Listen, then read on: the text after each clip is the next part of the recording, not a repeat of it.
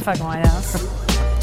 No, I'm not going to the White House. That's, we're not going to be invited. You're not going to be invited? I doubt it. There's a challenge and a breakthrough moment for the boys from the Bronx. on a field that's too wet and too heavy? What are we doing? What are we doing?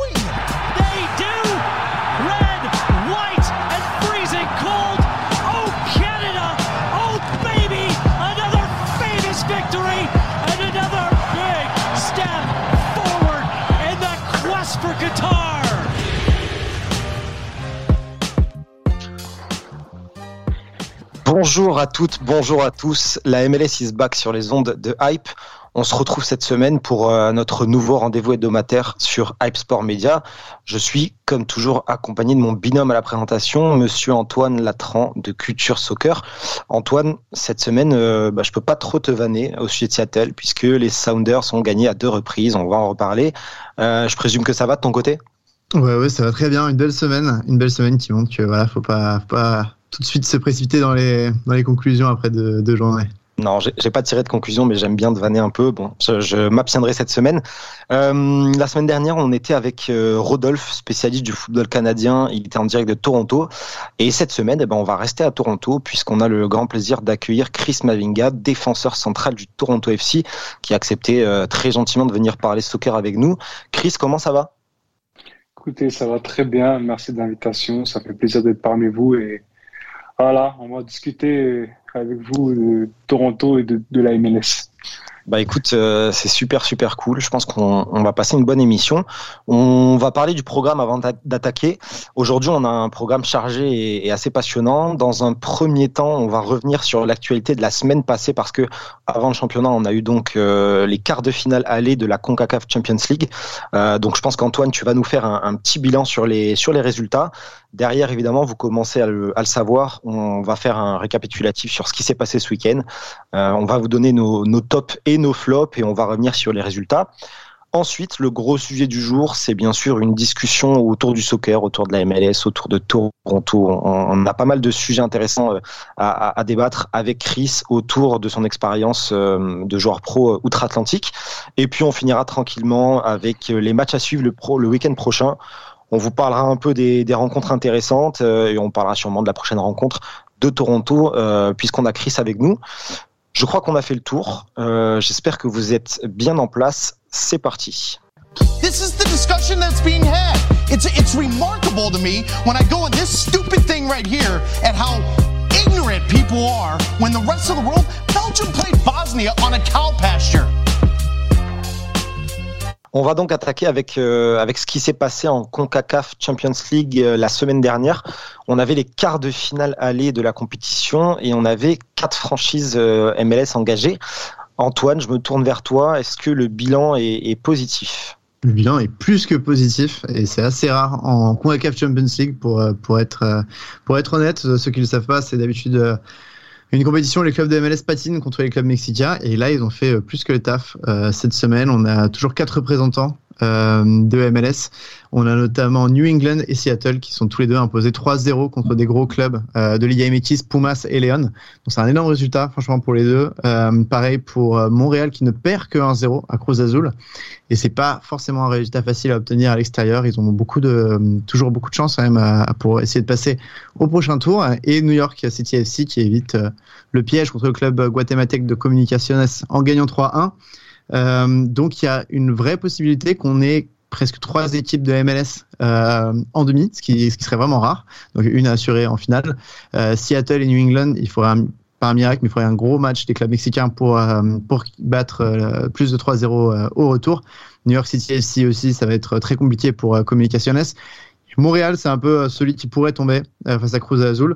Après, c'est pas forcément l'année euh, des meilleurs clubs mexicains. Euh, on pourra d'ailleurs en parler avec euh, avec Chris. Ils étaient tombés sur des clubs beaucoup plus grands euh, en Champions League, mais c'est l'année où franchement les clubs MLS euh, de mémoire ont jamais eu autant de chances de, de la gagner cette coupe, Euh, parce que un, la MLS a des gros clubs en lice, et deux, les, les Mexicains sont pas forcément dans leur dans leur meilleur dans leur meilleur niveau. Donc à voir. Mais si tu veux en parler, on peut en parler maintenant d'ailleurs avec notre invité.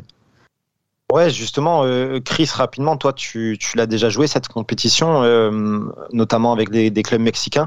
Qu'est-ce que ça avait donné Qu'est-ce que tu penses du, du niveau général euh, et de la progression des équipes américaines?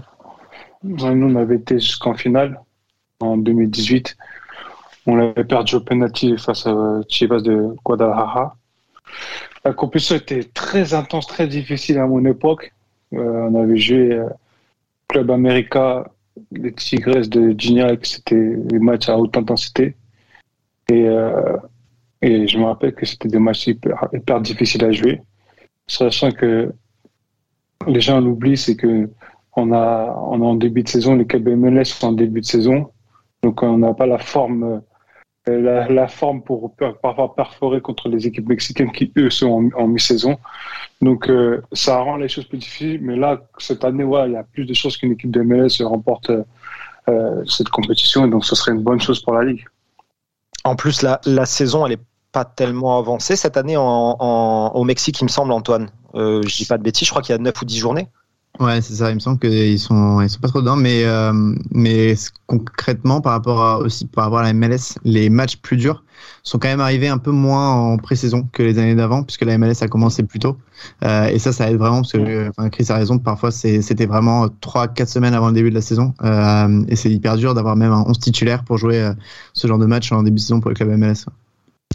Donc on, a euh, de bonnes chances d'avoir euh, pas mal de clubs MLS euh, sur les demi-finales. Les matchs retour sont cette semaine, Antoine, c'est ça? Ouais, mercredi et jeudi dans la nuit. Donc voilà, en France c'est vers 1h du mat à chaque fois et 3h du mat pour Pumas New England. Mais il y a beaucoup de chances d'avoir une peut-être trois demi-finalistes. Je parierais sur trois personnellement. Euh, et euh, ça ferait du bien. Ce serait, je pense, une première qu'on ait trois demi-finalistes euh, américains.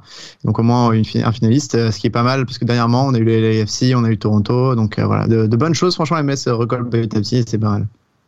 Écoute, on fera un point de, toute façon la semaine prochaine, dans le podcast de mardi prochain, on verra. J'espère qu'on aura au moins trois équipes, voire quatre si Montréal arrive à faire quelque chose. Euh, et ben on va passer au, tout de suite à la MLS, euh, au championnat. On a eu la troisième journée euh, ce week-end. Euh, ça a été un nouveau week-end passionnant, 14 matchs au programme et s'il vous plaît, aucun match nul. je crois que c'est assez rare. Il y a toujours un match nul ou deux qui traînent. zéro match nul, alors que des victoires ou des défaites, ça dépend euh, de quel point de vue on est. Euh, et pourtant, aucune, euh, aucune équipe n'a réussi à faire la passe de trois victoires de rang, puisque Austin, le Los Angeles Galaxy, les Red Bulls de New York et DC United ont tous perdu.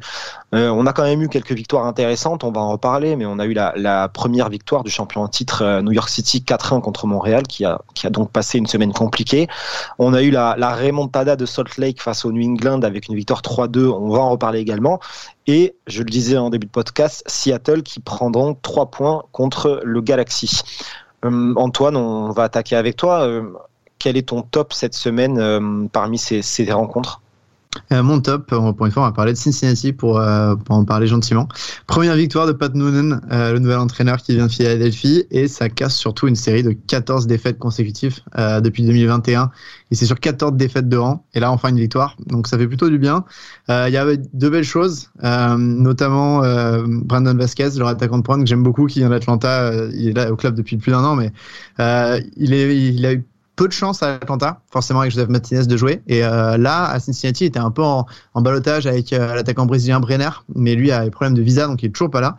Et Vasquez, il en profite, il a marqué un doublé. Il euh, faudra voir avec Brenner un peu comment il joue quand celui-là va revenir, parce que là, il joue en duo avec euh, Dominique Badji. mais c'est un, un, attaquant super intéressant, assez, assez physique. Et surtout, le gros changement de Cincinnati, c'est la première fois depuis trois ans qu'ils ont un bon gardien. Là, ils ont Alec Kahn, qui était remplaçant à, à Atlanta l'année dernière et qui a été excellent sur ce match. Je pense que tu parleras d'un autre gardien, mais si c'était pas pour, euh, pour ce jeune Canadien, euh, Alec Kahn aurait été le gardien de la journée, je pense, euh, parce qu'il a sorti 4-5 gros arrêts face à Orlando. Orlando qui avait genre 70% de la position, donc ça, je me fais pas trop de soucis pour eux non plus. Ils ont des recrues, il faut qu'elles se mettent un peu en route. Euh, mais Pato notamment était solide, donc euh, ça prendra un peu plus de temps, mais pour les supporters d'Orlando, je suis pas trop non plus inquiet. Eh ben, première victoire donc de, Cincinnati et première victoire depuis depuis longtemps. Euh, donc tu as eu raison de, la souligner. Moi de mon côté, tu m'as un peu fait la transition, mais euh, mon top ce week-end, c'est les gardiens. Euh, je vais en citer deux. Le premier, c'est bien sûr Gaga Slonina qui a enchaîné un troisième clean sheet consécutif avec la victoire 2-0 de, Chicago. Moi, je le trouve, je le trouve impressionnant comme tout le monde.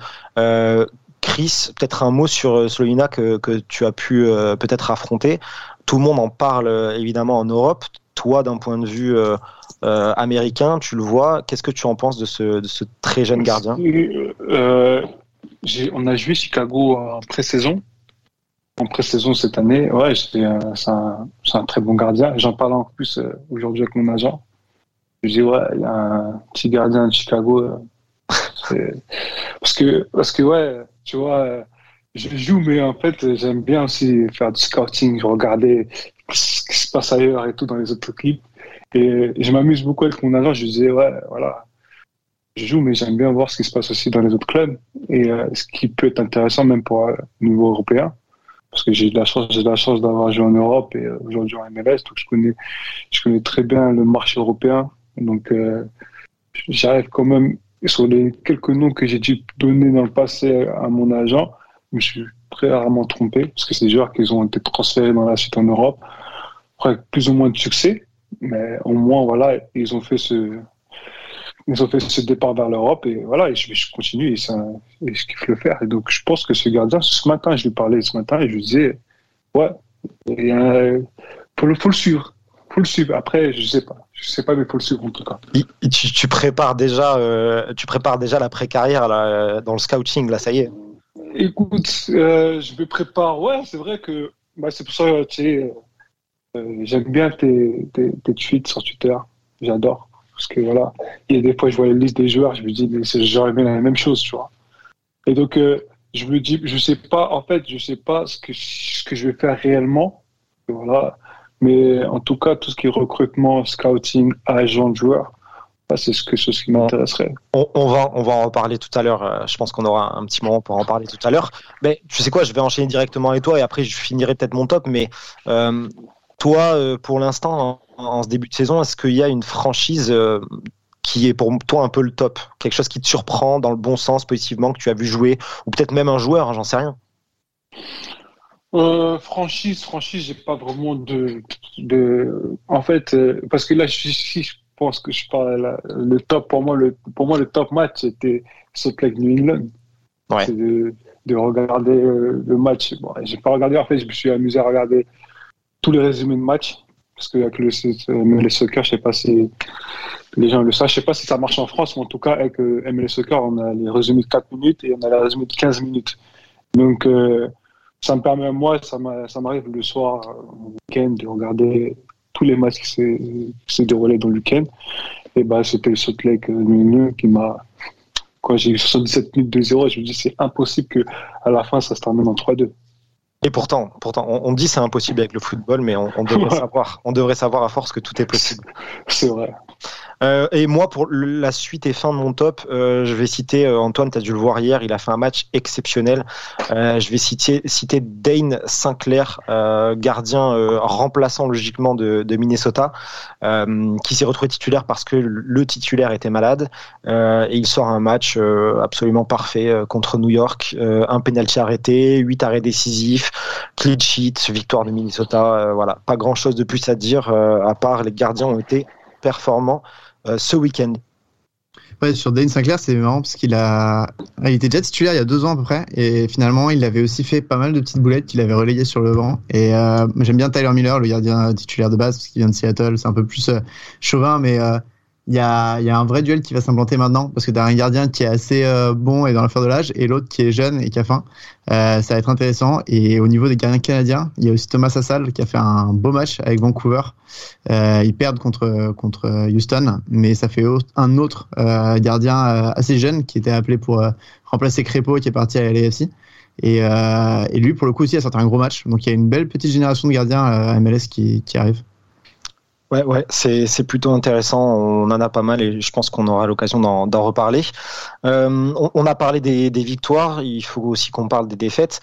Euh, et si aucune équipe n'a fait la passe de trois victoires, malheureusement, certaines formations ont fait la passe de trois défaites. Euh, donc c'est le cas de Montréal, battu 4-1 euh, contre New York City, on le disait. Euh, c'est le cas également de Charlotte qui a été battu au bout du temps additionnel. J'en rigole, mais c'est, ils sont maudits pour le moment. Un but à la 96e minute après un match contre Atlanta qui était pourtant euh, assez intéressant. En termes de défaites, euh, on doit citer le week-end difficile des clubs canadiens. On en parlait, euh, Antoine, avec Rodolphe la semaine dernière. comme je vous le disais, Montréal a perdu, mais c'est aussi le cas de Toronto et de Vancouver sur le même score de 2-1 contre Columbus et Houston. Chris, toi, tu n'as pas joué ce week-end, mais est-ce que tu peux nous toucher deux mots sur cette rencontre et cette défaite contre, contre Columbus? Le match contre Columbus, euh, on fait bonne première mi-temps, on va dire même très bonne 55 minutes du match. C'était, on a, on a, on a, joué notre jeu. On a été très bon, je pense, de cette période-là. Et après, euh, sauf que voilà, le match, ça dure 90 minutes. Et euh, il nous égalise à voilà, 55 minutes. Ça nous coupe les jambes et ça coupe les jambes à l'équipe. Et, et après, on n'a plus d'occasion, on ne se crée plus rien. Et on fait, euh, on fait que défendre. Et, sur un coup de pied arrêté, on prend encore euh, on prend un autre but. Donc euh, c'est dommage. Je pense que repartir avec le point du match nul, bon, bah, c'était pas le week-end parce que vu qu'il n'y a eu aucune équipe qui a fait match nul, donc ouais, dommage pour l'équipe parce que voilà, on a un groupe qui est jeune. Il y a beaucoup, c'est un, un, groupe qui apprend et, et je pense que ça leur a fait du bien en tout cas aux jeunes joueurs d'avoir une victoire plus contre Columbus, c'est des équipes qui sont jamais faciles à jouer. Et quand tu gagnes ces genres d'équipes-là, bah, ça donne une confiance. Mais bon, il y a du travail. On sait que voilà, on, on vient de loin, donc euh, ça va prendre du temps et on va essayer de, de gagner prochain match. Ouais, vous avez un groupe qui est jeune, on, en parlera, on en a discuté avec Antoine déjà de, quelques noms qu'on qu aime bien, on en parlera avec toi juste après. Antoine, euh, ton flop du week-end, et ben moi c'était Miami, euh, juste parce qu'on fait un peu la transition par rapport à ce qu'on avait parlé la semaine dernière. On parlait un peu du body euh, language, du langage corporel de de euh, euh, qui avait été critiqué par un autre joueur de MLS en disant que euh, qu'il était quand même assez arrogant avec ses coéquipiers. il l'avait pas dit dans ces termes, mais c'était évident. Et là c'est pire. il a, c'est dommage que Miami jusqu'à la 40e minute, c'est plutôt bon.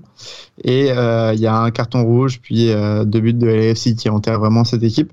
Mais Higuain a été euh, absolument terrible. Euh, beaucoup, beaucoup de déchets. Euh, je pense qu'il a beaucoup de pression en fait ses épaules parce que forcément c'est le joueur le mieux payé et l'équipe de Miami a vraiment du mal.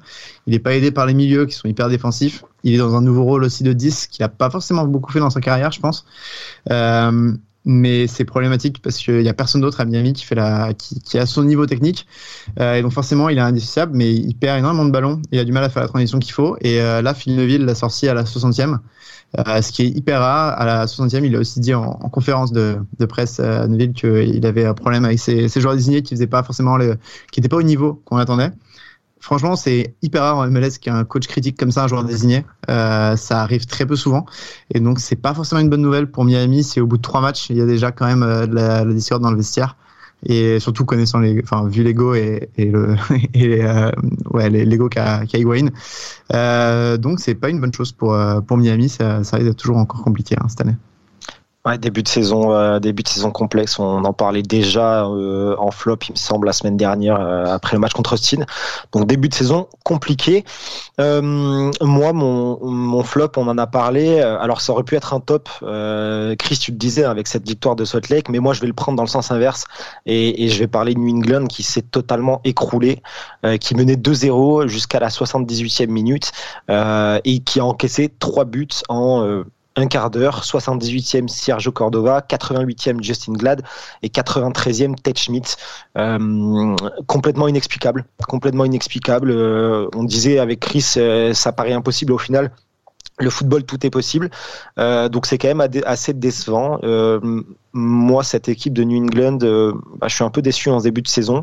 Je sais pas si tu les as vus jouer, euh, Antoine. Euh, est-ce que tu en as pensé pour le moment?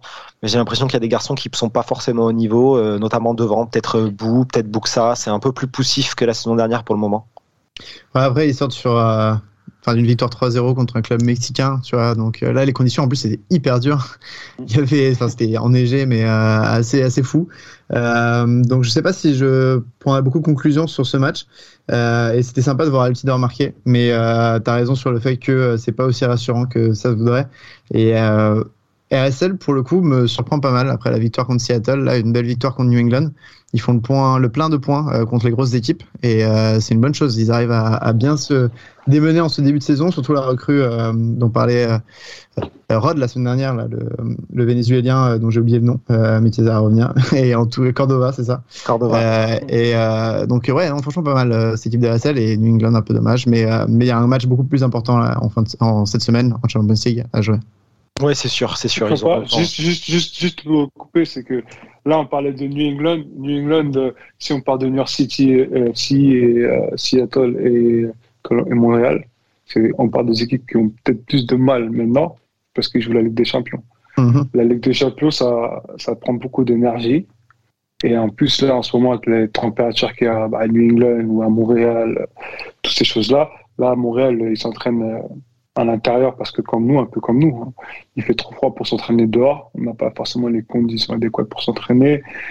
Donc ça, faut, faut être moins critique envers ces clubs-là, en tout cas au début de saison, parce que voilà, faut pas oublier qu'ils ont des matchs tous les trois jours et, et ça prend et, les matchs voilà de Concacaf, ils les jouent avec euh, dans une forme de pré-saison, mais avec l'intensité de match de Ligue Champions de se qualifier. Donc euh, alors que la saison, tu as plus le temps de, de, te mettre en route que, que, que, que, la CONCACAF. Tu es obligé d'être à 100% pendant la CONCACAF. Donc, c'est pour ça que je suis pas étonné, en tout cas, des, des, des équipes comme New England, comme euh, Montréal aujourd'hui, ou euh, New York City, qui, bon, ils ont gagné ce week-end contre Montréal, mais euh, ils font match à Vancouver, je crois. Ouais, c'était, c'était, c'était poussif avant. Ouais, très poussif. Vancouver, je pense que l'année dernière, ils vont à Vancouver et ils gagnent à Vancouver.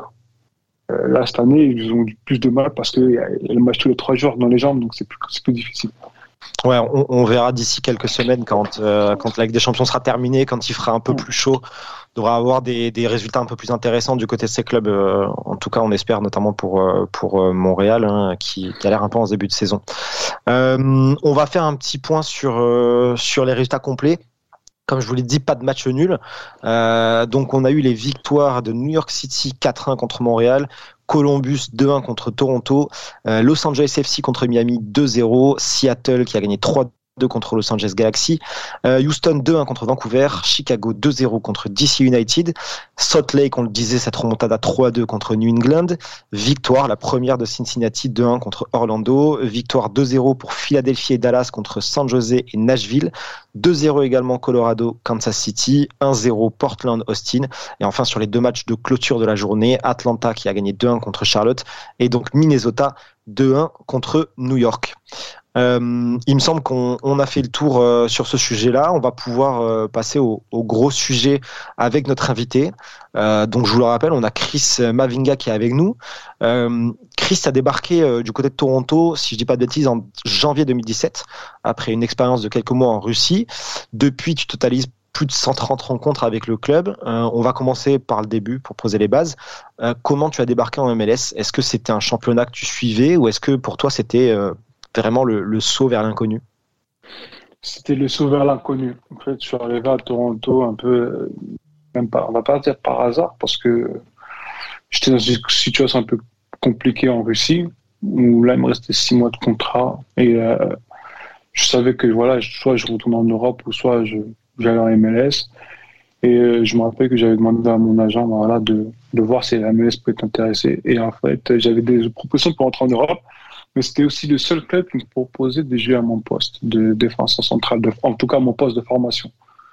Mon poste de formation. Et c'est vrai que les années, les années précédentes en la Russie, j'avais beaucoup de difficultés, que ce soit en France, à Reims ou à Troyes, lors de mes prêts, où je jouais latéral gauche. Et là, j'avais envie de retourner, retrouver mes bases. Donc mes bases, pour moi, c'était de rejouer en défense centrale. Et j'ai cette opportunité-là parce que le club de Toronto cherchait un, un axe. Il jouait à trois à l'époque un axe côté gauche, donc euh, un gaucher. Donc euh, c'était parfait pour moi et donc j'ai pas hésité. Je dis voilà et en plus euh, je fais quelques recherches hein, juste avant. Je vois l'équipe en 2016 a fait finale de conférence contre Seattle. Et je vois les noms, je vois Jobinko, Bralet, José Tidor. Je dis, ah, je vais pas, je tombe pas n'importe où. Donc, que je retombais dans une bonne équipe qui, qui tournait bien. Donc, euh, donc voilà, en plus, là, l'entraîneur qui m'a dit, ouais, l'objectif, c'est de, se retrouver encore à nouveau en finale. Donc, euh, je me suis dit, voilà, c'est là-bas que je vais aller. Là, il n'y avait pas question d'argent. C'était vraiment euh, le projet sportif et, et retrouver du plaisir à mon poste. Donc, c'était ça. C'est pour ça que je me suis retrouvé à Toronto.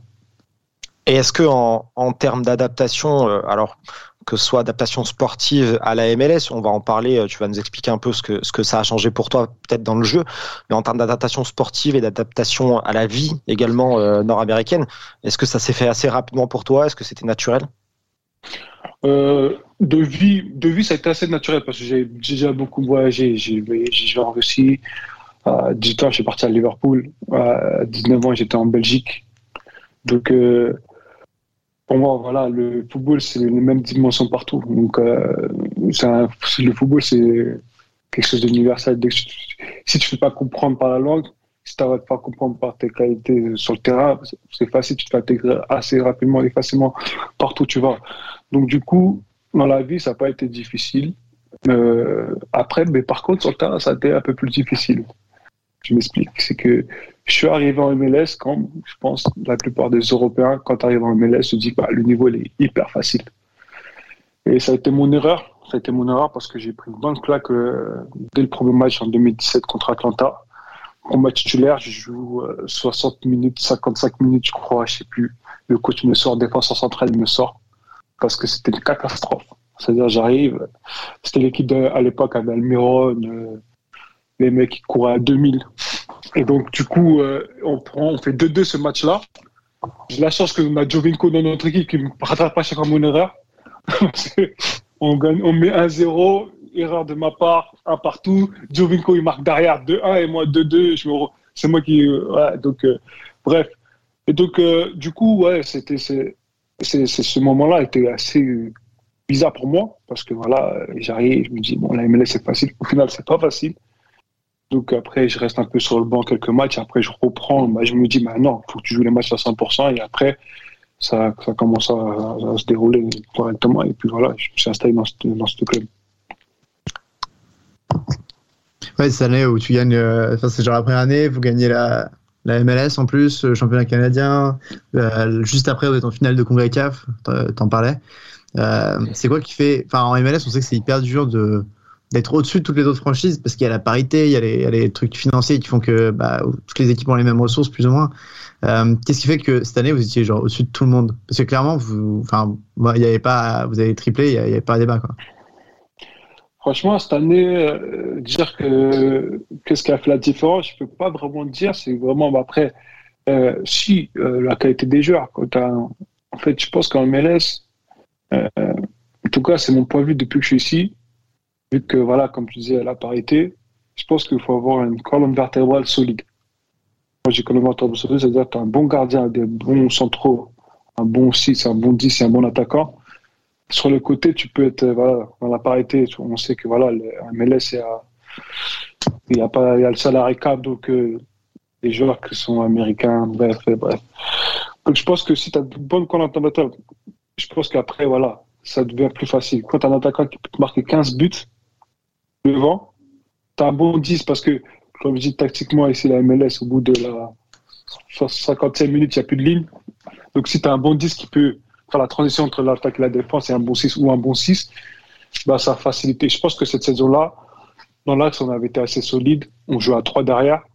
Euh, Mike Bradley était à son prime. On avait Victor Vasquez à son prime. Et Sébastien Jovenko et, euh, José Altidor à leur prime. Donc, ça fait la différence. Ça fait qu'on a Vasquez qui met 15 passes décisives cette année-là. Tu as Jovico qui met une vingtaine de buts. Euh, après, derrière, tu es assez solide, tu ne prends pas beaucoup de buts. Parce que tu sais que si tu prends pas beaucoup de buts, ces mecs-là, ils allaient marquer. De toute façon, ils allaient punir. Donc, c'était ça la différence, je pense, cette année-là. Moi, j'ai une question euh, pour toi parce que j'ai l'impression, alors c'est de moins en moins, mais on a quand même encore cette euh, idée reçue que la MLS tactiquement, euh, c'est très en retard par rapport à l'Europe ou par rapport à la Ligue 1. Toi qui es défenseur central, donc tu as quand même une vision assez large du terrain devant toi, et puis tu as connu plusieurs championnats, euh, dont la France. Est-ce que tu penses que c'est encore vrai à l'heure actuelle? Est-ce que tu penses que tactiquement, il, peut y avoir un petit retard euh, général, on va dire, sur ce football américain? Non, tactiquement, bah, en, tout cas, tactiquement. Quand on parle de tactique, c'est la France, l'Italie, c'est les, les, pays, en tout cas, où tactiquement ils excellent. Donc, euh, le, les, Anglais, les Anglais ne peuvent pas parler tactique avec les Français. En France, quand on joue en 4-4-2, tu vois les lignes, elles ne bougent pas. C'est 4-4-2 et ça ne bouge pas. En, Angleterre, le jeu est plus hybride. Et en fait, en Nord-Amérique, et, ça prenne de la culture un peu euh, anglaise. Donc, euh, un peu, on marque un but de plus que l'autre. Ça fait qu'aujourd'hui, par rapport à la France, la France, moi j'ai grandi en France, j'ai été formé en France, c'était on ne prend pas de but. On avait une mentalité qui était on ne prend pas de but. C'est-à-dire que tout le monde faisait les efforts, tactiquement on était en place, et c'est pour ça que bah, tu parlais qu'il n'y a pas de 0-0 ici. On a très peu. Quand tu vas regarder toute la saison, tu verras, il y, il y aura peu de 0-0. C'est très dur de faire un clean sheet dans, dans cette ligue. Parce que c'est tellement ouvert que, que, que c'est assez compliqué. C'est vrai que tactiquement, si on part tactiquement, ouais, elle, elle a du retard sur la France. Mais pour moi, euh, regarder la MLS, c'est plus passionnant parce que le jeu est plus ouvert, tu auras plus de buts, plus de spectacles. Et, et, je pense que les gens aussi, parce qu'il faut penser aussi aux supporters, c'est aussi ça qui, fait le football. Je pense que les supporters ils préfèrent avoir un 4-3 qu'un un partout euh, euh, d'un match, je sais pas, de Ligue 1 où ça a été fermé. Oui, tactiquement, ça a été parfait.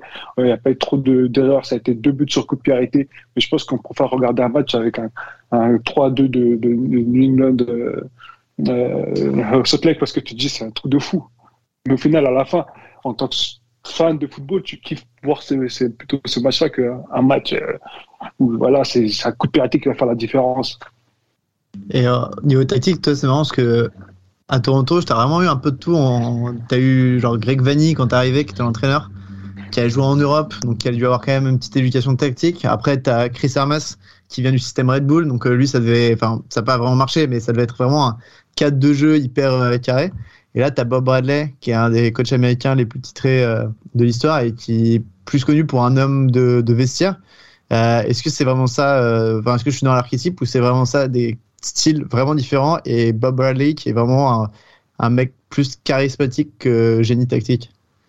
Moi, je pense que c'est plus charismatique que, génie tactique parce que en même temps, à la fin, c'est c'est l'homme, c'est l'homme que les gens l'homme les gens respectent, c'est-à-dire que quand il écoute, je le vois dans le vestiaire, c'est c'est voilà, les gens ils sont émerveillés parce que ils voient l'histoire de, euh, de l'entraîneur.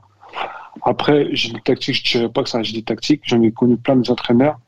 Euh, euh, et je trouvais que voilà, il y a des joueurs et des entraîneurs qui n'ont pas été reconnus pour moi en termes tactiques, qui sont pour moi le pour moi, ça c'est moi parce que c'est l'entraîneur aussi que j'ai que j'ai eu.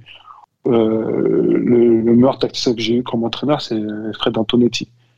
Après, c'est mon point de vue à moi parce que après moi je l'ai eu. Après les gens ils n'ont pas les gens voient beaucoup bah lui le fait qu'il crie qu'il crie, qu crie, sur au bord du euh, au bord de la pelouse et tout mais euh, quand on rentrait sur le terrain en tout cas quand j'étais à Rennes à l'époque avec lui quand on rentrait sur le terrain et on faisait des exploits sur des matchs parce que tactiquement il nous avait bien expliqué on arrivait nous facilitait un peu le travail. Et c'était aussi un peu le cas avec, le, avec Greg Vanet ici Greg Vanet on voit beaucoup de joueurs, peut-être euh, il y en a beaucoup qui ont excellé, qui ont été vraiment performants. On voyait les performances, on se ah non, ce mec, c'était impossible. Parce que Greg Vanet aussi, on jouait des équipes, moi je me rappelle la finale de Seattle, on fait toute l'année, l'année, on joue à trois derrière, toute la saison. Et le jour de la finale, il dit non, on va jouer à quatre. On joue à quatre. Et, et c'était la veille, je ne savais pas qu'on allait jouer à trois. La veille, il dit, on joue à quatre parce que euh, ils vont jouer comme ça, il nous dit voilà, ça va être ça, ça, ça, ça, ça, ça. C'est-à-dire le match, on joue le match et c'est ce qui se réalise. Et donc, vraiment, tactiquement, il avait vraiment été assez fort et c'est pour ça que voilà. Mais après, oui, il avait la qualité des joueurs, mais je pense que c'était tactiquement un très bon coach. Et euh, je vais enchaîner. On a parlé un peu de tactique. Euh, cette saison, on en parlait tout à l'heure. Au début de saison un peu un peu compliqué avec un groupe, tu le disais, qui est assez jeune. Euh, justement, moi j'aurais bien aimé que tu, tu, nous parles, toi qui les côtoies de près. Moi, il y a, y a, un jeune qui me plaît particulièrement. Hein, tu dois t'en douter. Euh, chez vous, euh, c'est le petit euh, c'est le petit Marshall Ruti. Euh, alors malheureusement, j'espère que c'est pas trop grave, mais il est sorti blessé euh, ce week-end euh, après 12 minutes de jeu. on en parle déjà largement en, en Europe. c'est quoi ta vision sur ce joueur qui, qui, pour moi, c'est vraiment une des futures pépites qui, qui, viendra sur le vieux continent bah, Écoute, moi, la vision que j'ai sur les jeunes joueurs en, règle générale, c'est que je pense, en tout cas, c'est mon point de vue. Après, je pense que si, quand je vais dire ça, si les, les, les, Nord, les Nord-Américains ou les Canadiens vont dire non, tu ne peux pas dire ça. Je pense qu'un joueur comme Jackie, donc euh, Marshall Rotti, c'est un joueur qui a, qui, très fort potentiel. Il faut qu'il parte le plus rapidement possible. Le plus rapidement possible. Pourquoi? Parce que après six ans dans cette ligue, j'ai trop vu de, bons joueurs avec de gros potentiel s'endormir parce que ici, faut se dire que les infrastructures, les clubs, les villes, c'est exceptionnel. La culture, donc, ils connaissent pas de jouer à Metz, à Sochaux, à, à Genk, ou à, voilà, ils connaissent pas ça. Les vieux clubs ou les vieux, les vestiaires, ils sont vieux, tous les trucs euh, qui font l'Europe, parce que l'Europe, c'est un football ancien. Donc il y a des équipes qui sont encore à l'ancienne, avec les, les vestiaires, c'est à l'ancienne. Donc, euh, vous m'entendez? Allô? Vas-y, vas-y. Ouais, excusez-moi, j'ai un appel. Ouais, donc, euh, et, donc euh, je, pense que ces joueurs-là doivent se confronter au football européen assez rapidement pour, pour vraiment les juger. Parce que voilà, le championnat MLS, euh, des fois j'ai l'impression, c'est mon avis aussi personnel, qu'ils surestiment des fois leurs joueurs. Donc, ils font une hype autour de certains joueurs pour, parfois ne pas et essaient de survendre leurs joueurs. Donc, toutes ces choses-là, ça n'aide pas aussi la progression du joueur. Donc, euh, et en Europe, on ne fait pas ça. C'est que tu es jeune, si tu. Demain, je disais, Jackie, il a fait le test à Liverpool, il va se retrouver à Liverpool avec la réserve de Liverpool, il va se retrouver avec des joueurs qui sont autant ou même potentiel, ou même plus forts que lui en termes de potentiel. Donc là, il sera obligé de se battre un peu plus pour, pour montrer qu'il a le niveau pour espérer jouer peut-être en première ligue ou ailleurs. Sauf que là, ici, comme il a un peu de hype, et comme c'est un, MLS, c'est encore un petit championnat, c'est un championnat qui, qui progresse. Là, on a eu des, deux, trois joueurs qui ont été vendus à 20 millions d'euros. Donc, forcément, ça fait.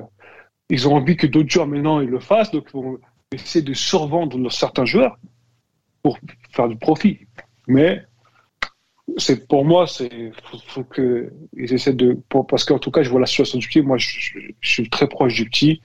J'essaie de le garder un peu la tête sur les épaules. Je lui dis, écoute, c'est bien tout ce que tu fais, mais il faut que tu en fasses encore plus parce que les gens vont te regarder plus.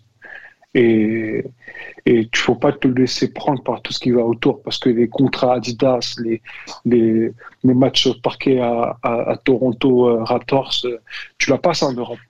En Europe, tout le monde a un contrat Adidas, tout le monde a un contrat Nike et tout le monde, il n'y a personne qui va aller voir des matchs euh, en mode de star, de, de, un, au parquet de match de NBA. Tu vois, en Europe, tout le monde est comme toi et tout le monde a, tout le monde a faim et tout le monde veut jouer au haut niveau. Donc, et, et, moi, tous ces jeunes-là, je, je, préfère qu'ils aillent vite dans, dans, dans, dans, dans ce football-là pour se confronter vraiment au football. Et demain, si le mec il explose, bah là, je me dis, je serais content parce que je me dis, voilà, au moins il a fait le pas. Parce que ici, c'est.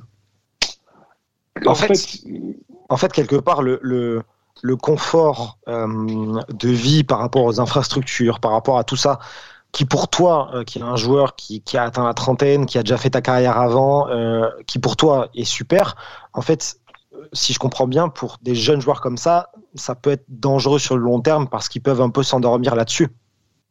Ouais, c'est ça, parce que c'est, je vais dire, je dis des noms parce que là, je suis là depuis longtemps, je le vois. Aujourd'hui, Michael Bradley, José Tidor, c'est des modèles pour ces joueurs-là. Et on les voit, ils sont revenus à quel âge d'Europe de, aux États-Unis? À 25 ans. Surtout ceux qui sont entrés entre 25 et 27 ans. Et, et j'ai pas envie que ce soit eux leur modèle. Pour dire que voilà, moi je préfère que ce soit Pulisic ou ces mecs-là qui restent en Europe et qui restent toujours en Europe. Mais les mecs qui reviennent, c'est ouais, j'ai échoué en Europe, je reviens et en plus quand ils reviennent ici, on les met en mode superstar, tu vois, ils, deviennent des joueurs désignés, etc. Donc, euh, donc allez-y très tôt, confrontez-vous au football là et voyez si vraiment vous avez le potentiel d'y aller et, et surtout essayer de perdurer le, plus longtemps possible en Europe et après voilà. Si ça passe pas, moi je suis rentré, moi je suis en MLS, euh, je ne me cache pas. Quand tu sais qu'à 27 ans, 28 ans, tu tu t'arrêtes pas à passer le cap euh, d'un certain niveau, tu fais plus de cinéma. Tu fais plus de cinéma, tu tu tu tu gagnes MLS, tu vois. Mais moi, en tout cas, à 18 ans, comme je leur dis, à moi, à 18 ans, je ne veux pas MLS. À 18 ans, 19 ans, à 20 ans, j'ai joué la, Coupe d'Europe. J'ai joué la Coupe d'Europe avec Rennes. Euh, tu joues l'Europa League, certes, mais tu joues la Coupe d'Europe. J'ai joué des matchs à, Séville, des matchs intéressants. Je, leur dis, là, de rester là, non. Faut, faut aller. Et après, là-bas, tu vas te dire si je suis vraiment le, joueur qu'on, dit de moi ou pas.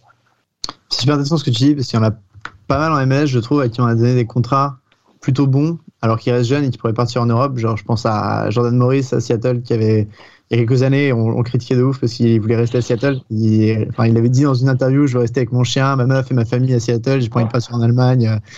Et, pareil pour, euh, enfin, c'est encore, il est beaucoup plus jeune, hein, mais Jesus Ferreira, euh, à qui on a donné un joueur de contrat désigné alors qu'il est tout jeune. Euh, pour toi, c'est un truc qui, qui ralentit vachement euh, ouais, les, les jeunes et la progression. Ouais, c'est exactement ça pour moi. Voilà, c'est j'ai- j'ai ce matin avec mon agent, parce que comme je disais, j'aime bien regarder les jeunes. Et, et ça, je disais, ces jeunes-là, je préfère qu'ils partent tôt parce que vu qu'on leur met des fois une hype, après ils les survendent et en plus des fois ils les mettent des contrats qu'ils ne méritent pas. Donc des contrats et donc ces contrats qu'ils ne méritent pas, donc ça, ça, ça reste des gros contrats ici, mais ça reste des gros contrats dans la vie de tous les jours. Donc après c'est un gros contrat tu as 20 ans, tu, tu vis à Toronto à New York ou euh, même à Dallas. Tout- les villes américaines, de toute façon, le confort de vie il est exceptionnel n'importe où tu joues. Donc, euh, plus tu as un gros contrat, tu as vingtaine d'années, tu es chez toi, tu es proche de ta famille, tes amis et tout ça, pourquoi tu vas te, te prendre la tête à aller jouer euh, en Belgique? Parce que pour moi, le championnat de transition, à part si tu joues dans le top club et tu joues pour l'équipe première comme Bayern ou Liverpool, pour moi, le championnat de transition pour un Américain ou un Canadien, c'est la Belgique. La Belgique, pour moi, c'est dans, les, dans les bons clubs belges. C'est, tu passes en Belgique un peu comme l'a fait Jean-Antoine David. Tu passes par la Belgique, tu confirmes en Belgique, et là, pour moi, tu vas, après, tu, tu vas en Allemagne, ou, ou même l'Allemagne. L'Allemagne, tu peux aussi en Allemagne. La France, c'est beaucoup plus compliqué.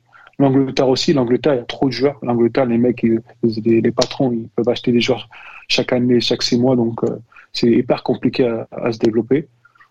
Pour moi, le Belgique et un peu l'Allemagne, c'est des championnats, voilà. Justement, ça, j'aimerais- justement, j'aimerais avoir, tu en as parlé, mais pourquoi d'après toi c'est plus compliqué euh, de voir débarquer des jeunes joueurs en France? Parce que c'est vrai qu'on n'en a pas, on, on voit qu'ils partent tous en Allemagne ou en Belgique, tu l'as dit, pour, tu disais qu'en France ça paraît plus compliqué. C'est quoi ton explication à ce sujet-là?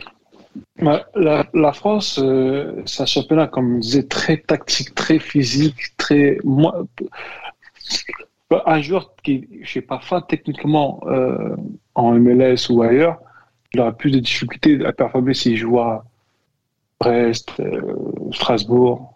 Euh, on sait que Strasbourg, ils font un très bon championnat. Mais on voit Strasbourg, c'est des bêtes. C'est- Les mecs sont costauds. Ça tamponne à Angers. Tu tamponnes. Après, tu as deux, trois joueurs qui font la différence techniquement parce qu'il en faut. Mais avant tout, il faut être déjà fort physiquement. Et puis, tu vois, avoir cette mentalité. C'est pour ça que c'est très compliqué en France, parce que, par rapport à toutes ces choses-là. Et, je pense que quand je dis euh, l'Allemagne ou la Belgique, ça, c'est un peu encore un- La Belgique, c'est un, mix entre la France, un peu de jeu ouvert. L'Allemagne aussi. L'Allemagne, on voit les petits jeunes, euh, Nkoukou, Diaby, qui étaient en France, mais on ne peut pas dire le, les joueurs que, que ça allait être aujourd'hui. Parce qu'en Allemagne, il y a un jeu plus ouvert, donc plus d'espace, plus. Donc, c'est là où on les voit performer. Et donc, je pense que les joueurs nord-américains ou ailleurs, c'est des championnats qui, qui est plus facile à s'exprimer, on va dire, que la France. La France, c'est très difficile de s'exprimer. Il faut avoir un talent soit exceptionnel. Voilà. Ou sinon, il faut être défensivement un costaud, une bête et tout ramasser. Voilà. c'est marrant, c'est les, les, joueurs qui ont été liés à la Ligue 1 euh, dernièrement, je sais pas, Aaron Lang ou, euh, ou Nouveau Tolo, bah, c'est exactement ça, c'est les guerriers et il n'y a jamais eu de, de petites pépites vraiment euh, liées à la Ligue 1. Et, et c'est aussi marrant ce que tu dis sur le fait qu'il faut se, se muscler. Je pense à Alfonso Davis quand il part au Bayern, euh, il est vraiment pas du tout musclé. Et en fait, pendant un an, il s'aguerrit, il, il, mm. devient plus rapide, plus musclé, et après, il, il arrive à performer avec, euh, avec le Bayern Munich. Donc c'est hyper vrai ce que tu dis. Et est-ce que c'est un, un, travail que fait Toronto, ce travail athlétique en plus de, de la tactique et, et, tout ça ou? Ouais, en fait, il y a un travail athlétique qui est fait, je pense, dans tous les clubs américains. qui est, de toute façon, les, en fait, faut savoir, faut savoir que les, c'est sa force d'expérience hein, d'être ici. Le joueur américain, ou en tout cas nord-américain, il est d'abord athlète avant d'être joueur de foot. C'est-à-dire, il se muscle, il va se muscler, mais peut-être pas de la bonne façon, de la meilleure façon. En tout cas, pour répondre à l'exigence, en tout cas, euh, répondre à, l'exigence du football. Donc, il des gens, ils se musclent, mais ils se musclent les bras, que les bras, pendant une semaine, toute la semaine, tout, toute l'année, ils sont en train de se muscler les bras, mais ils perdent en vivacité, tout ce qui est, et, et, et tout. Donc, Là, je pense que Alfonso Davis, en allant Bayern, il s'est musclé intelligemment parce qu'il n'était pas, il pas maigre. Hein. Il était déjà assez musclé, mais je pense qu'en partant au Bayern, il s'est musclé intelligemment pour aujourd'hui faire que ses performances, en tout cas athlétiques, se montrent dans son jeu. Parce que quand moi je joue à Alfonso Davis avec son numéro 67, il est, oui, il n'est pas encore formé, mais c'est pas, il est pas tout maigre. C'est pas, il est pas, il a déjà, tu sens qu'il va s'apprêter à jouer déjà musclé, donc voilà. Donc après, c'est tout. Après, euh, des joueurs, euh, juste qu'ils ils apprennent à, à, se muscler intelligemment et, et après, voilà, c'est tout. Ouais, c'est, vas-y, euh, parlons non, non, non, j'allais dire que c'est super intéressant et il me semblait que tu voulais euh, enchaîner sur un, un, un autre point, un dernier point, parce que c'est vrai qu'on pourrait en discuter euh, 3-4 heures, mais le, le temps file. Euh, Antoine, tu avais, avais, un dernier sujet à aborder, il me semble. Ouais, c'était bah, au début de l'émission, on parlait de l'après-carrière et c'est vrai que c'est super intéressant comme thème parce que il y a en MLS un système de contrat qui est hyper euh, compliqué pour certains joueurs, surtout les étrangers. Euh, Florian Valo ou Aurélien Collin nous en avait parlé l'année dernière dans l'émission. C'est parfois année après année ou quelques mois, tu sais même pas si tu vas être gardé. Il y a les délires d'être agent libre ou pas qui te permet d'avoir des statuts meilleurs ou des plus grands pouvoirs de négociation. Euh, comment tu vois ça, toi, pour un, mec qui est arrivé en MLS justement sans trop connaître la ligue? Est-ce que ça a été un casse-tête au début? Est-ce que c'est quelque chose maintenant tu, commences à comprendre ou tu sens que c'est vraiment fait juste pour pouvoir se débarrasser un peu des joueurs plus facilement ouais, Je pense encore même encore aujourd'hui, c'est un casse-tête. Il euh, faut se dire que moi, depuis que je suis ici, euh, je joue avec la pression. Parce que quand, en plus, nous, on a, nous les Canadiens, on n'a pas carte, euh, la green card n'a pas forcément la green card. Donc, nous, on moi, depuis que je suis ici, je suis toujours considéré comme un joueur étranger.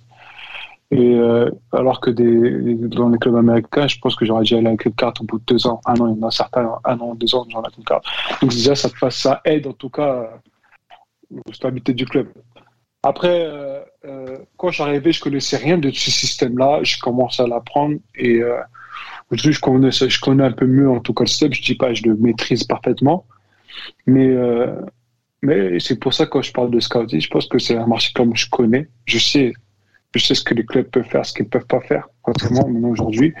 Donc c'est, je sais, voilà, si demain c'est un, il y a un truc que, que j'aimerais faire, en tout cas pour mon après carrière, c'est de, de, d'apporter des joueurs d'Europe en MLS. En tout cas, je sais déjà, moi il y a plein de joueurs de, en France qui me contactent, ouais, la MLS et tout. Il y a des joueurs, je sais déjà, genre, je sais, tu vas me demander, je sais pas quoi, euh, plus de être deep, genre, des, euh, genre désigné, euh, je, moi je te demande, tu veux 2 millions, c'est impossible, tu vas nulle part, donc cherche pas. Ton nom n'est pas collé à joueur désigné pour là-bas, donc c'est mort. Et donc après, il y a des joueurs, tu sais s'il y a moyen ou pas. Auparavant, comme j'étais, assez proche de Greg Vanet, je lui ai déjà proposé des joueurs, euh, de France euh, et tout. Ah, c'est pas toujours fait, en tout cas, voilà. Mais c'est un truc, ouais, j'aimerais faire parce que je sais que, et j'aimerais aussi voir si c'est possible d'amener des joueurs de, Nord-Amérique en Europe, quoi. Donc, euh, on verra. Après, c'est quelque chose que je réfléchis un peu dans un coin de ma tête, mais j'ai pas d'idée précise. Bah, t'as encore un peu le temps euh, avant la suite, de toute façon, mais t'en as pas du tout parlé. Pour toi, pour l'instant, le, le, coaching, c'est pas c'est pas spécialement une option pour la suite. Toi, c'est vraiment plutôt sur l'aspect euh, euh, scouting ou conseil, recrutement, etc. Non, coaching, non, ça m'intéresse pas. coaching, pour moi, ça m'intéresse pas parce que j'ai pas après le foot, j'ai pas envie de retourner dans un dans un cycle encore football. Euh, genre, tu es dans un coin, tu te fais virer, tu vas dans un autre. Quand, quand euh, moi, aujourd'hui, j'ai 30 ans, j'ai 31 ans, euh, j'ai jamais eu l'opportunité, euh, depuis que je suis jeune, de vivre là où je veux vivre. C'est le football qui m'a guidé. Et, et, et là, j'ai des événements hors du foot qui font que vivre à l'étranger, ça reste quand même assez difficile c'est pas facile parce qu'on a des événements, famille, moi, ma, famille, tout le monde est situé à Paris. Donc, il sera beaucoup d'événements qui soient beaux ou mauvais. Et d'être toujours loin, c'est frustrant parfois. Donc, euh, donc, j'ai envie de retourner un peu sur Paris. En tout cas, faire une transition sur Paris. Peut-être qu'après, je vais peut-être revivre en, Amérique du Nord. Mais en tout cas, faire cette transition, retourner à Paris. Après, on verra là, ça, ça va Mais en tout cas, euh, moi, moi, dans mon idéal, si je parle de mon idéal, idéal, pourquoi pas être scout pour euh, Toronto euh, en France? Mhm. Je suis en France, je suis dans le marché que je connais très bien. et, et, je, suis, je, suis, sûr que je peux amener de, la qualité. Mais je suis sûr que je peux, je peux en tout cas, en tout cas, je, je connais les joueurs français. Je sais où il faut les chercher. Et je sais qui peut venir et je sais qu'il peut venir et qu'il va aimer jouer à, Toronto. Parce que sans manquer de respect à championnat français, des fois c'est simple, c'est clair et net. Tu préfères jouer le matin avec. Euh, je dis 3, c'est mon équipe 3, et je joue à 3. 3 ou euh, je le haut tableau à Toronto dans une belle ville. C'est un choix. Mais pour moi, c'est le choix, il est vite fait. après, des joueurs qui sont, qui sont peut-être moins performants en France, parce que moi, je parle de mon cas personnel. Moi, j'étais, j'étais quand même euh, la France Espoir. J'ai fait l'équipe de France Jeune Espoir et j'ai eu un, espèce de trou d'air dans ma carrière. Et je, l'ai remonté grâce à Toronto. Et, et l'année-là, il y a Victor Vasquez et aussi euh, Victor Vasquez qui était euh, capitaine Bruges euh, tout ça, qui a, fait même des matchs avec Barcelone. Il a peut-être fait trois ou quatre matchs, mais qui a joué avec l'équipe de Barcelone, formé Barcelone avec Messi, etc. Et que, voilà, sa carrière elle a été en dentiste à ce moment-là. Et à Toronto, et la même année, on arrive à être champion. Tu vois, c'est, je pense que la, MLS doit cibler ces joueurs-là. Des joueurs qui n'ont pas forcément eu la carrière qu'on attendait d'eux et qui sont dans des, dans des clubs où voilà, la vie, qui sont pas, ils n'arrivent pas à passer le cap pour aller. Parce que voilà, après, tu passes ce cap, tu joues à Lyon, Marseille, euh, tous ces clubs-là. Donc, ils arrivent, sont toujours en dessous. Et bah, l'opportunité pour moi, MLS, c'est une très bonne opportunité pour se relancer ou en tout cas bah, se confirmer et être, voilà, s'épanouir aussi dans la vie hors, de foot, mais aussi sur le terrain. Et donc, je pense que pour moi, j'en ai jamais parlé dans les clubs MLS, mais par exemple, euh, c'est de la connerie, mais c'est pas une connerie, mais c'est Kakuta que j'ai failli faire venir à Toronto. Je suis à deux doigts. Deux doigts. Euh, il, y a faux, là. Il est parti à Lens et parce qu'il était à Rayo Vallecano. Je l'appelle et je lui dis écoute, je sais que c'est bizarre, en ce moment, tu es dans une situation un peu bizarre. Il, était, il, est né, si c'est pas Lens, il venait à Toronto. Parce qu'après Lens, c'était le cœur aussi qui a fait qu'il il, signe à Lens c'était dur de, lutter contre Lens. À ce moment-là, tu as, Lens, tu es chez toi. et là, il est en train d'exploser de, avec Lens, il est en train de faire des choses exceptionnelles. Mais voilà, il y a des joueurs comme ça, on a plein. Des joueurs, que ce soit pas qu'en France, mais en Belgique, en, Angleterre, des joueurs qui sont. Ils n'ont pas, pas su décoller, mais tu peux les faire euh, redécoller dans un championnat comme la MLS et en plus, ils vont, ils vont kiffer dans tous les sens du terme. Bon, en tout cas, en tout cas, on sent quand même que, que ouais, tu, tu, tu kiffes ton expérience là-bas. Tu es en contrat, euh, contrat jusqu'à quand euh, actuellement? Bah, Fin de contrat euh, cette année. Hein. Fin de contrat cette année. Peut-être que c'est fini. Non, je, je sais pas. Là, on va, quand on parle de début de saison, bah, écoute, c'est hyper compliqué pour moi. Nouveau coach. euh, Aujourd'hui, je sais pas s'il me veut, s'il ne veut pas. J'ai, j'ai pas trop de discussion avec lui.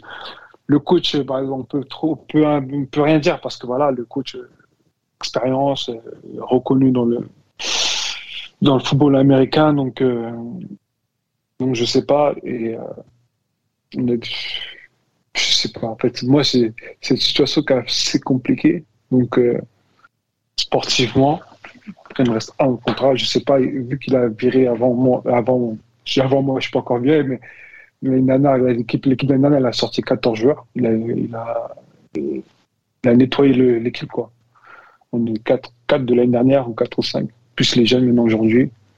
Peut-être que je suis le prochain, mais aujourd'hui, je sais pas, on est encore au début de saison, les résultats sont pas bons. Pour l'instant, j'ai joué le premier match 45 minutes, il m'a sorti. Deuxième match, il m'a laissé sur le banc. Le match de Columbus, bon, j'ai pris un coup le, le jeudi. Bon, je pense que je devais jouer ce match-là, mais je me fais une petite entorse de genou à l'entraînement, mais ça devrait aller pour le week-end prochain. Après, on verra. C'est l'histoire du, footballeur. Moi, j'ai vécu cette situation-là en Russie. Je me fais recruter par l'entraîneur en Russie. Six mois après, euh, il, s'est viré, donc il y a un autre entraîneur et lui, il veut, veut, pas toi. Des fois, c'est pas footballistiquement, c'est juste que l'entraîneur veut pas toi. Et ben, si demain, il veut pas de moi, peut-être que voilà, c'est- c'est-à-dire ce sera la fin et je pense à autre chose. Bon, on, espère que, ça se passera bien. En tout cas, on, va suivre ça avec, euh, attention. Euh, on, va passer à la dernière partie euh, de l'émission. En tout cas, merci Chris, tu restes avec nous. hein, mais merci d'avoir répondu à nos questions comme ça. C'était super intéressant. On va parler des matchs à suivre le week-end prochain. Antoine, après je, viendrai avec toi, Chris, justement pour que tu nous parles du match de Toronto. Antoine, c'est quoi ton match à suivre absolument le week-end prochain? Écoute, je suis parti pour essayer de pas parler comme d'habitude de, LA, Seattle, etc. Parti sur un truc un peu plus, un peu plus obscur, Chicago, Sporting Casey, euh, parce que Chicago a plein de belles recrues, en vrai, euh, notamment Shakiri. Euh, comme tu parlais du gardien également, il y a plein de, de joueurs super sympas et ils ont fait une belle petite victoire contre DC United. là. 2-0 ce week-end à l'extérieur après deux matchs moins convaincants. Euh, donc il y a peut-être une petite dynamique qui se fait en marche et ils accueillent chez eux euh, le Sporting Casey, aussi une équipe euh, qui l'année dernière jouait vraiment les hauts, hauts de tableau et depuis des années hein, à l'Ouest avec des bons joueurs. Et euh, là, un début de saison un peu plus compliqué, euh, deux, deux défaites à l'extérieur puis une victoire à, domicile. C'est à 23h le samedi, donc euh, c'est euh, regardable euh, en Europe et euh, c'est un, un match qui peut être euh, sympa. Écoute, tu vois, cette semaine, on, on s'est pas spécialement coordonné sur le match à choisir et on est tombé sur le même. Mais j'a- j'avais préparé un petit backup au cas où, hein, tu vois, mais c'est pas pour rien qu'on fait l'émission à deux. Euh, allez, je- moi, je pars sur Los Angeles euh, FC contre Vancouver. Alors là, pour le coup, c'est beaucoup moins regardable. hein. C'est dans le milieu de dimanche à lundi à 3h du matin. Donc je pense qu'on sera approximativement deux devant. Euh, mais on a un match qui devrait être intéressant quand même entre Los Angeles, qui est premier de conférence Ouest avec 7 points, euh, et tout simplement euh, Vancouver qui est euh, dernier qui est dernier avec euh, avec un point. Qu'est-ce que qu'est-ce que tu es en train de me montrer en, en même temps? Un petit message qui dit Chicago SKC pour match de la semaine pro, ça changera un peu? je, suis fatigué, tu vois, fatigué, je l'ai pas lu. Je, je, je l'ai lu, mais Tout il est sorti de mon cerveau. Il est sorti de mon cerveau. Euh, Chris, on, on- le mot de, de la fin avec toi. Euh, semaine prochaine, vous recevez DC United, c'est ça? D'ici, c'est ça, match à 15h heure française, donc du coup, euh, 15h heure d'ici, donc chez vous, donc du coup, vu qu'il y a un décalage horaire, ça fait 20h. 20 heures. 20h, voilà, 20h, voilà, 20h. Non, mais c'est bien, bah, bah, là, les matchs, euh, je pense que ils ont été avancés, parce que nous, du coup, on a les matchs euh, à 1h, midi, euh, et là, 15h, donc du coup, ça, c'est bien pour l'Europe. Je pense qu'ils ont fait ça peut-être aussi, ouais, pas forcément pour l'Europe, mais c'est pour le froid.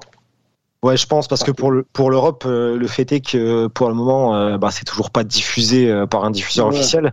Euh, donc c'est clair que c'est avantageux si on veut trouver un moyen de le regarder, mais bon, je suis pas sûr qu'ils aient fait ça pour l'Europe au final, quoi. Non, c'est clair. Non, c'est, en fait, c'est pour le froid. Je pense que jouer à 13h ou à 14h, 15h, c'est mieux pour le froid que de jouer à 19h. Euh, si il fait encore des ressentis moins 10, donc c'est, donc c'est assez compliqué. Donc c'est mieux à jouer à 15h. Bon, en tout cas, de Toronto DC United, euh, samedi soir euh, à 20h, euh, donc 20h heure française, on le disait. Donc, si vous pouvez le regarder, euh, foncez. On espère, euh, on espère voir Chris euh, titulaire si ton genou va, va bien. Euh, eh ben, écoutez, messieurs, euh, Antoine, déjà un grand merci pour euh, pour ton expertise comme d'habitude. Euh, et puis Chris, on te remercie énormément. C'était très très sympa. C'est à vous, hein, merci de l'invitation. Je suis là, hein, je, suis, je suis disponible. Il suffit de vous m'écrire et voilà, de toute façon, vous avez mon numéro. Mais non. Vous, vous avez entendu, vous avez entendu, Chris revient cette saison dans l'émission. Ah, je reviens. Ouais, je reviens. Chris revient. On, on se fait un, on se fait un point dans, dans quelques semaines, euh, voir comment ça a évolué. La mi-saison, à la mi-saison, Allez, on prend rendez-vous mi-saison. Euh, merci à tous les deux, les gars. J'espère que ce podcast euh, Hype MLS vous aura plu. En tout cas, n'hésitez pas à réagir, à prolonger les débats comme d'habitude sur les réseaux sociaux de Hype Sport Media et à nous écouter. On est présent sur Deezer, sur Spotify et sur Apple Podcast. Euh, et ben, écoutez, on vous donne rendez-vous la semaine prochaine euh, pour de nouvelles aventures. Bonne, bonne soirée et vive le soccer.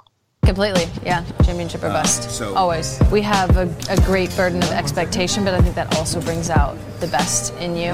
And we just expect to win every single game. So if we're down 2 0 with 10 minutes left, we expect to win that game. And we've been in those situations before, and it's just sort of ingrained in us.